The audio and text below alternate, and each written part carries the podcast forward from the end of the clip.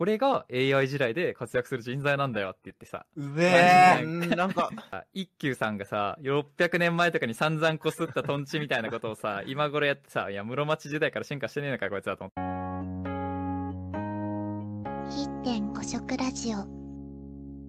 俺大学1年で、まあ、就活始めるかってなった時に、とりあえず、某 TT、某日本のうん。ワンデーインターンみたいなやつに参加すっかって友達とさ、参加したんだよね。うん。で、IT 系の企業だから、みんなでワークしましょうってなった時に、なんか AI に勝つ人材を育てる、うん。みたいな、まあちょっとそこの時点でさ、ちょっとしょうもないみたいな感じのうんコンセプトだったんだけど、前の方に、まあ、某 TT の方々と、なんかそういう教育コンテンツ、ワークのコンテンツとかを作ってる、まあ、いわゆるリクルート系の会社、うんコンテンツ用意してくれてる人たちがいて、で、なんか AI 時代に必要な人材とは、みたいな。人間は AI にどこで勝つのか、うん。創造性が大事だ、みたいなね。まあそういうよくある話、もう50年前ぐらいからよくされてる話みたいなのがまずあって、じゃあ実際ワークしましょうみたいな話になったわけよ。うん。で、そのワークっていうのが、なんか、ビー玉30個ぐらいと、なんか割り箸と、うん。コップが渡されて、はい、じゃあ今から20秒間で、このビー玉をコップの中に移してください。で、これをたくさん移させた人が勝ちです、みたいな。うんゲームやりますなって、こう、うんじゃあ20秒測るね、ってって、じゃあせーのって言ってみんなわーわーわーわーやるみたいなね。うんで、やった後に、みんなで、じゃあ何個でしたかとか言ってさ、はい、何、何個超えた人みたいな、やって、うん。で、最終的にさ、なんかこう、種明かしじゃないけどね、まあ、示唆に富んだことをやるわけよね。うん何か。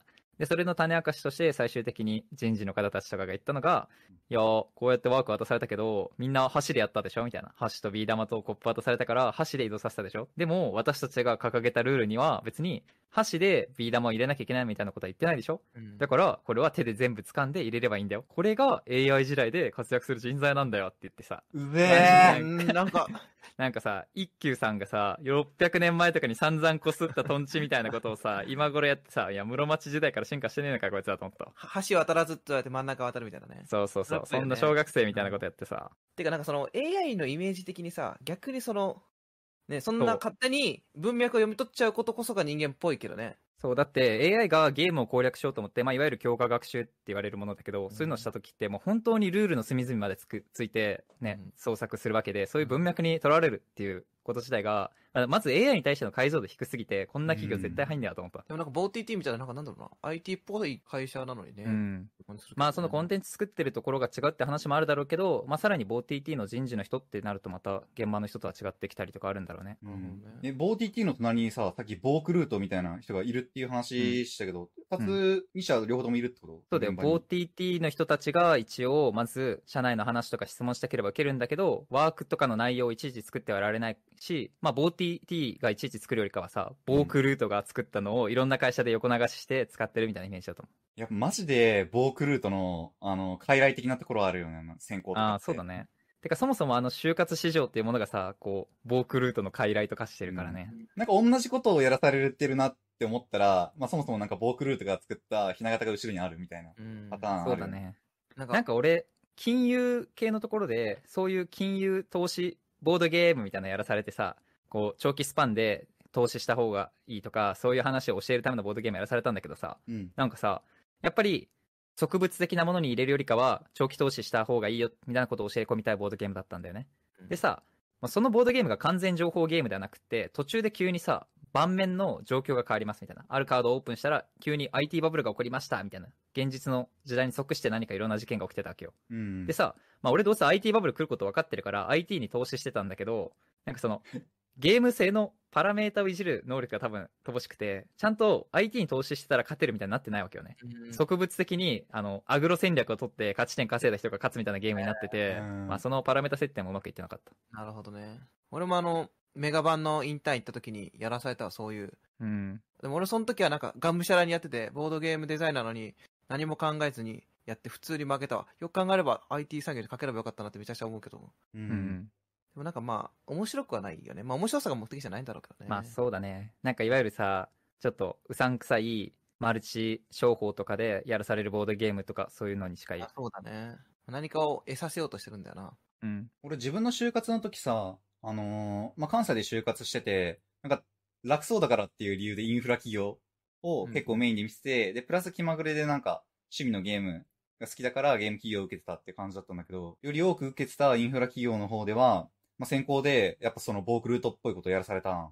う。うんん。てかさ、インフラがなんか暇だ、暇そうみたいな。インフラって何もしなくても稼げるし、みたいなね。電気代で稼げるし、強そうみたいな俺も思ってたからさ、なんか公務員みたいな感じなのかなと思ってたけど、うんインフラってそんな感じじゃないよね。結構、チャレンジ精神のある人材を募集しています、みたいな感じなんだよね。そうイメージに対してなんか人事とかね、結構熱意ある。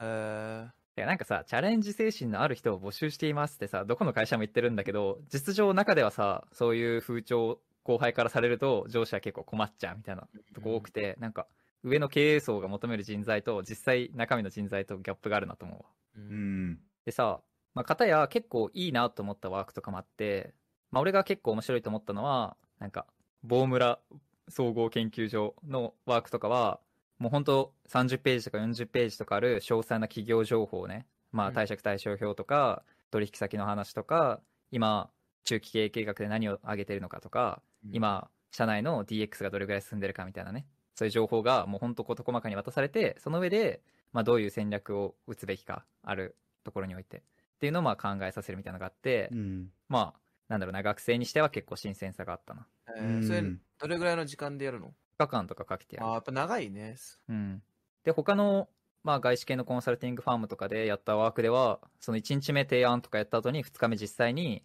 まあ、いわゆる CRM とか ERP って言われる社内向けのシステムをちょっと触って、ちょっとしたダッシュボード、経営者が見るようなダッシュボード、まあ、レポートみたいなのを作るみたいなこともやって、へえと思った。ででさ、そういうインターンに参加するの自体にもう選考があるんだけど、で、その選考は、まあ俺が行くようなコンサルとかは、だいたい一次面接101でやった後にグループワークがあってさ、で、その後にはケース面接とかフェルミ推定とか言って、なんか、シカゴのピアノ調律者は何人なのかとかさ、このバスの中に何個チョコレートが入るかとかね、そういう話をさせられるわけなんだけど、うん。で、グループワークの中で俺が結構覚えてるのがさ、なんかいわゆるちょっと典型的な話ではあるんだけど、その時のグループワークのお題が、まあ、ある自動車産業の、まあ、4年後、5年後の成長を見据えて何か提案してくださいみたいな話だったと思うんだけど、うんなんか、いや、私がいた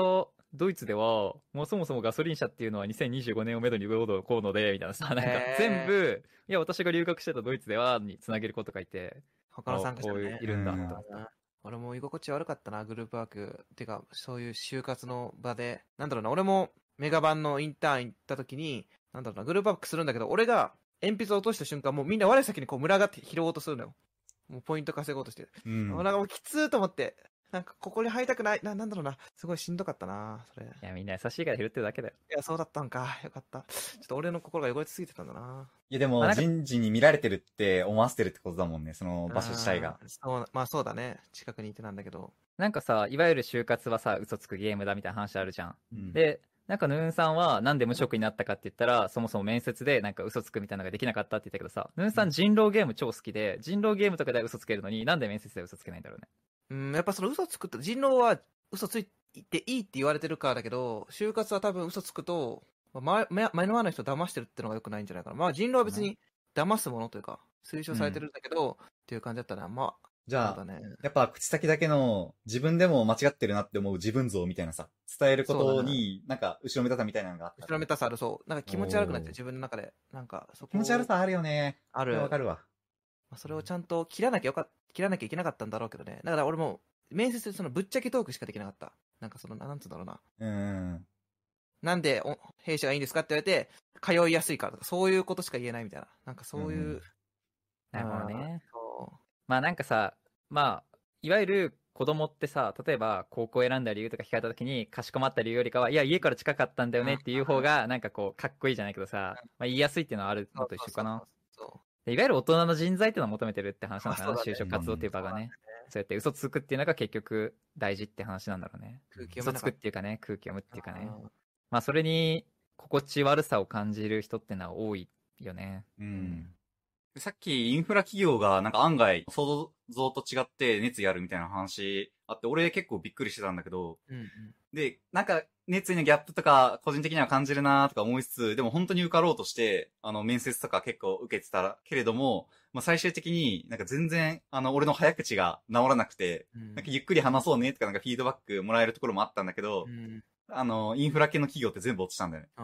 で、あの、気まぐれでゲーム企業の方、あのー数個だけ受けてたんだけど、なんかそっちでは、なんかゲーム愛を重視します、みたいな感じの雰囲気で、しかも人事ももうフランクに喋りましょうよ、みたいな感じだったのよ。で、そうなって、なんか俺舞い上がって、その場で、あのーオタク語り、早口語りしてしまって、うわ、これアウトだったかなと思ったんだけど、なんかその選考通って、で、なんかありがちなグループワークとかも振り抜けながら、まあ結局そこに今、あのー内定もらって働いてるんだけど、でも、ね。うん。俺らの時は、ゲーム愛とかゲームへの熱意を重視しますみたいな感じだったのに、なんか翌年の採用された人とか、あとから、あの、交流の機会とかあったんだけど、全然そんな感じが消えてて、人数も絞ってるし、ゲームプレイしたことある人とかが全然いないみたいな感じになってて、で俺たち採用計画変更されたんだ。そうそう人事の計画が完全に変わってて、で、俺たちって、なんか同期の中では、なんか選考に失敗した、あの最後の世代説。最悪、最悪の世代なんじゃねって、うん。採用方針見直したってことは何か理由があるもんね。うん、俺たちを見て、なんか変えたんじゃねっていう風に。うん。なんかさっきさ、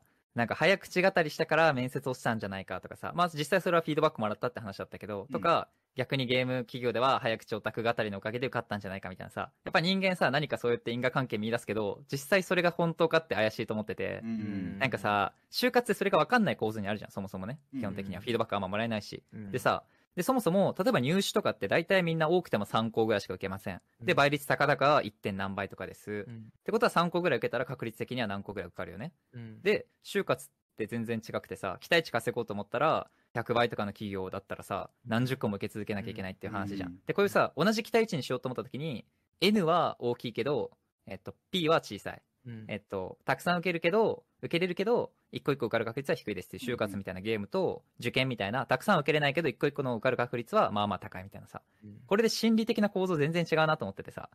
受験は落ちて悲しむっていうのはある程度妥当性があるんだけど、なんか就職活動でさ、落ちた時にさ、いや、早口が悪かったのかなとかさ、受かった時にさ、これが良かったのかなって考えるのって、あんまりなんか意味ないかもしれないよね。P, うん。P が0.01の時点でなんか、そうだね。さもう、うんなんか、くよくよしてもしょうがないね。落ちるのが当たり前なんだからっていう。でもそれって実際さ、飲み込めないじゃん。実際頑張ったとかさ、思い入れがあったとかあるわけで。それがさ、まあ、就職活動で病む人が多い理由なのかなと思うわ。うん、その通りだと思うな。なんか、俺らは理系だったから、正直、就職できないってこと絶対なくて、なんでかっていうと、もう、枠が俺らあるんだよね。研究室とか単位で。うんここの企業には毎年何人行けますみたいな。で、それをただ部内でちょっと研究室内で話し合って、じゃあお前が今年ここかなみたいな。で、ちょっと多かったらじゃんけんするなり、まあ企業先に言ったら、まあ5人ぐらいだったらいいよとか言って入れてくれたりみたいな感じでさ、はいはい、はい。もう本当になんか研究、俺らもう卒業までがっつり実験とかやってるから、その合間にちょろっと就職活動してみんな、まあ普通にね、上場企業とか行けちゃうわけよね。でさ、で、っていう俺らと、やっぱ文系の人たちって全然構造が違うというかさ、うんなんかもっとやっぱたちゃんとピリピリしてるなと思ってて、ら俺らはなんかヘラヘラしてさ、あどこ行くのみたいなさ、うんあここだよみたいな。で俺らしかも、就職、みんなどこに行ったか普通に見えるんだよね。みんな紙に書いて最後アンケート答えて、なんか、部の資料室みたいなところ行ったら、みんなどこに行くか見れるんだよね。で、そんぐらいなんか俺ら結構ゆるゆるなんだよね。だから開けっぴろげっていうかさ、あんまり誰も気にしないんだよね。なんだけど、まあ俺みたいなそういう文理系の畑の人がやっぱり文系の人にそういう同じトーンで言っちゃうといけないんだなってことに途中で気づいたわ。ああ。まあ、確かに今の理系の話聞いて、あの、裏付けはあるんだろうけど、そう、この就職別に困んないっていう。うん。あるんだろうけど、やっぱ強者の世界だなっていう。うん文系は、あの、狭い道通しに行って、で、狭いとこ通せない、いや、通れなかったところが、もうそもそも狭いもんだし、偶然的なもんだっていうのはある程度分かってるけど、なんか、事故をちょっとずつ解き落としながら、あの、空元気で頑張るみたいな就活をやっぱやってるね。で、そもそもさ、その一生に一度しかないことだから、俺らもよく分かってないっちゃ分かってないわけよね。理系の人たちが、その文系の人たちがそういうノリでやってるっていうのがね。うんまあだからそこでなんかいろいろあるんだろうなって思うわ。そこがね。そう。あツイッターとかで、その、泣いてもらっても泣いてもらったって言えないらしいしね。ね、それ本当俺らは後かららしいよみたいなね。そうそううー。ん。言わない方がいいっぽいね。ううんん。やっぱ早く俺らさ、焦るみたいな。な概念も実はなくて、なんでかって言ったらさ、もうなんか、のほほんとした企業の就活解禁日、経団連が回りましょうって言ってるやつの頃に、なんか、電話とかでちょっと30分ぐらい面接みたいなね、もうほとんど雑談みたいなやつをやって、じゃあ、えー。もうなんか面接っていうかマッチングって呼ばれてるしね、実際もう。それでどこがいいかなって言って決めるみたいな。でもマッチすることは前提で、あと誰選ぶかっていう問題しかないっていうことなんだよね。そうだね。やっぱそこは違うね。うん、まあ実際時間ないとかもあるのかなと思うけどね。そんなに研究してる間に、いわゆる就職活動みたいな、いろんなところの話聞き入ってみたいな就活動は俺らにはやっぱりないかな。そうだね。文系でもさ、たまになんかちょっと厳しい研究室みたいなのがあって、うんでそういうところに当たった人は、なんかその就活が理由で、そのゼミ休みたいみたいな感じになったら、あのまあ、教授に嫌われて、あの就活の方はうまくいったとしても、なんかゼミの方でうん。留年に近い状態になるとか、まあ実際留年させられる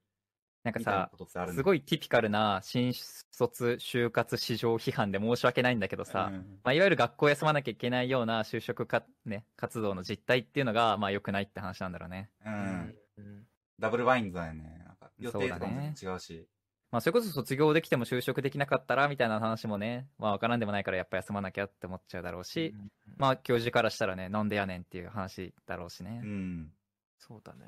連携取ったら取ったで、